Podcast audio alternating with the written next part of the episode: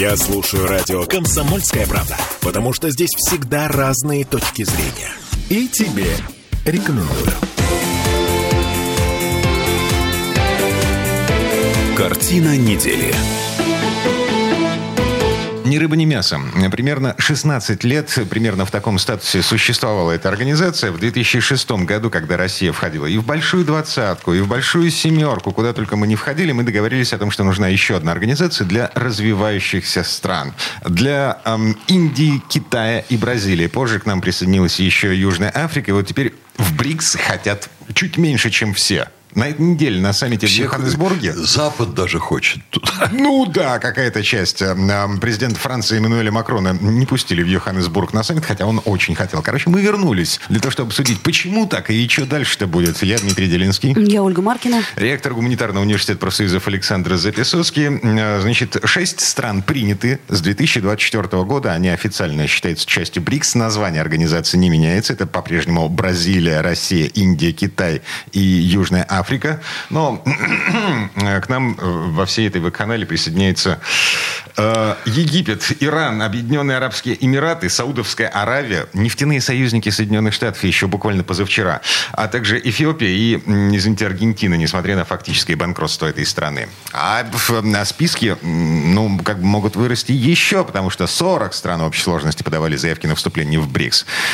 Александр Сергеевич, что такое случилось в этом году, а. за последние два года, что на народ, ну, Вы знаете, бывает, страны побежали да, туда. Бывает так, что некоторые тенденции, они складываются достаточно долго, а потом проявляются, ну, я бы не сказал бы лавинообразно, но проявляются очень энергично. Вот эта история, она готовилась, я бы сказал так, мировым развитием на протяжении довольно-таки длительного периода времени. И я замечу, вот посмотрите, здесь оказались в списке вновь принятых страны, у которых до последнего времени не было дипломатических отношений. Иран и Саудовская Аравия, казалось, были непримиримыми врагами. А потом поехали в Китай, подписали соглашение, открыли там дипломатические отношения. И я думаю, что без этого вот название этих двух стран здесь сейчас бы не фигурировали. В одном списке, да. Да, в одном списке. То есть, это готовилось довольно-таки давно. И вот я сейчас задал бы вопрос, который ну, политологи друг другу и сами себе задают сейчас довольно-таки много а является ли БРИКС организацией антиамериканской или в более широком смысле антизападной. А у меня другой вопрос. А есть ли у БРИКС какая-то идеология, план развития, какая-то идея, вокруг которой объединяются все эти страны? Я не вижу такой вот идеи. мой вопрос это тот же самый вопрос, который вы задаете. Это отношение этих стран к Западу. То есть это люди... Это единственная это, идея, это которая объединяет их. А это вот. не идея. Я бы вот э, об этом думал, и я постараюсь изложить это предельно просто. Вот давайте себе представим, что много семей в многоэтажном доме, очень разных семей и разных национальностей, и кто-то местный, кто-то приезжий, э, с разным уровнем экономического развития. Они живут в одном подъезде.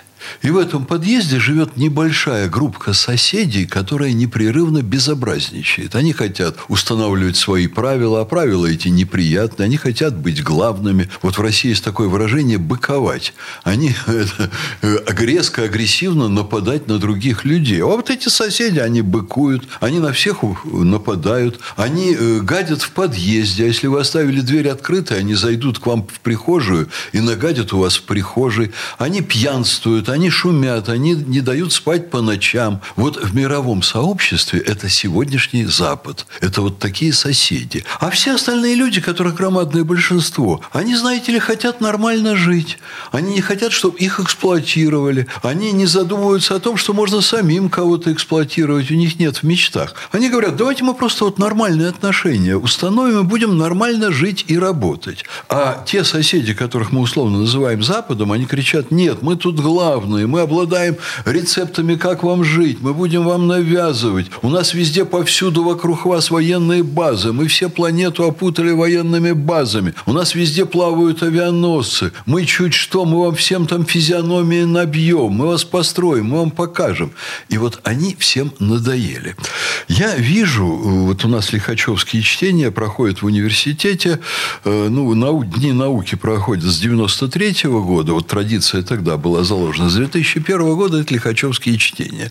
У нас побывали ученые из 60 стран мира. И мне очень часто приходилось, ученые – это спокойные, корректные люди.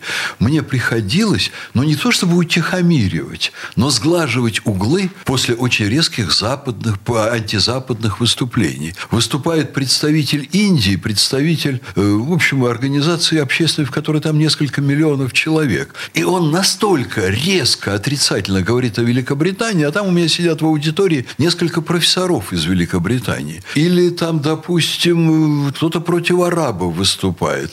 Вот. Но, значит, я должен, да, а тут же сидят арабы. Я все время пытался как-то это урегулировать. Так вот, я вам должен сказать, что резкие антизападные настроения практически всего мира, угу. научного мира, они были видны уже 15-20 лет назад. Угу. Вот когда Путин выступал в Мюнхене... В 2007. Это, да, в 2007. Тогда это было новинкой для Западной Европы, и они с недоумением восприняли это все. Для них это было, вот знаете, как капли холодного душа. Еще не холодный душ, но капли холодного душа. А вот научный мир из очень многих стран, которые приезжали они в Россию. А почему они в Россию приезжали? А потому что контакты с Западом их переставали удовлетворять. И вдруг чтения стали невероятно популярны. Понимаете, страны Океании приезжают. Э, я уж не говорю там, конечно, про арабский мир, про Латинскую Америку. Вот это настроение, которое Запад сформировал. Я вам замечу, между прочим, что это очень серьезные глобальные тенденции. Вот у меня никак не хватает времени, я хочу написать статью для научного журнала, меня, меня давно Белоруссия просит, о оранжевых революциях. И они еще, они бы меня больше просили. Они не знают, что я хочу написать, на что времени не хватает. Эра оранжевых революций заканчивается. Потому что для того, чтобы устраивать оранжевые революции, а это на самом деле, конечно, как мы понимаем, перевороты, которые по определенной технологии устраивает Запад, там, где слабые лидеры в странах, они это делают. Так вот, кроме слабых лидеров, нужно еще одно условие – те агенты Запада, которые устраивают оранжевые революции, они Запад всем в своей стране подают как пример. Вот сменим наше правительство, присоединимся к Западу, и мы начнем жить как на Западе, и на Западе модель жизни, которая чрезвычайно привлекательна. Образование, потребление, экономическая модель, идеология, западная демократия. Сейчас Запад перестал для всего мира быть примером, и все увидели, что это один грандиозный грандиозный обман, что никакого образцового Запада нет, а все высочайшее качество жизни Запада построено на ограблении всего остального мира. Китайская модель эффективнее, Россия сейчас экономически чувствует себя лучше, чем Западная Европа. И сейчас уже есть точка зрения, давайте мы поставим стену между собой Западной Европой, у нас будет дальнейший подъем экономики. Это становится очевидно. То есть Запад сейчас мешает жить всей планете. Отсюда популярность БРИКСа. А, один у меня вопрос. Э, у нас есть маленький нюанс. Называется он доллар. БРИКС очень давно говорит о том, что неплохо было бы создать какую-то альтернативную валюту. И это мы слышим на протяжении многих лет. Но пока ничего не происходит. Ну, в итоговом документе, который был принят на саммите в Йоханнесбурге, написано, что мы призываем укреплять банковские сети между странами БРИКС, обеспечение возможности расчетов в национальных валютах. На пока бла, важности... бла, бла. Да, да, да, да. Наша аудитория не видит, с какой вот эмоциональностью, пластикой и мимикой Олечка сейчас на это реагировала. Олечка актриса, и она вот руками... А еще у нее есть заначка в вечно зеленых. Нет? Да. Есть? Ну ладно. У всех есть. Олечка показывает, что вот, а у них ничего не получается со своей валютой. Олечка разводит руками. Олечка делает такие мины так, Александр недоверия. Сергеевич, да, и тем что, не менее. Да, а Оль... тем не менее, я вам скажу. вот закончится с долларом примерно таким же вопросом, который сегодня задал Делинский. Вот посмотрите, никто не обращал на БРИКС внимания, а потом вдруг раз и все хотят вступить. Вот наступит день, он очень скоро наступит при нашей жизни, безусловно, и даже не через 10 лет. Когда вдруг появится валюта, и Дмитрий скажет, а что происходит? А почему вдруг все захотели другую валюту, и все отказались от доллара?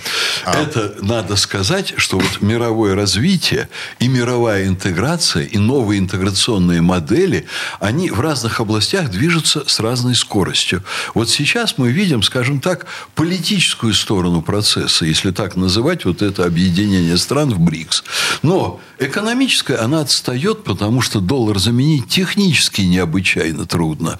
С одной стороны. И с другой стороны, пока доллар сохраняет огромную свою силу, так бы уже все давно Запад, извините меня, не ректорское слово, все бы давно Запад послали.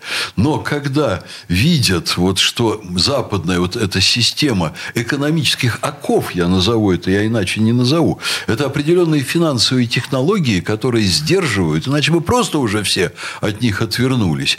И не обращали бы внимания на военные базы никакого, потому что военные базы, они тоже, ну, они самостоятельно не работают без экономической подпитки. Вот. Но даже сейчас банк БРИКС – он вынужден работать на долларах, но процесс формирования новой валюты идет, и он в какой-то момент примет решающий в мировой экономической системе характер. Ну, а пока а, есть свежая статистика, на этой неделе буквально появилась от э, системы SWIFT. Доля, доля доллара в международных расчетах выросла до рекордных 46,5%. Упс, евро проседает, юань, э, какие там другие альтернативные мировые валюты не растут. Ну, вот так, такова В данный реальности. момент это вот так. Ну, будут другие, будут другие моменты. А, вернемся буквально через пару минут.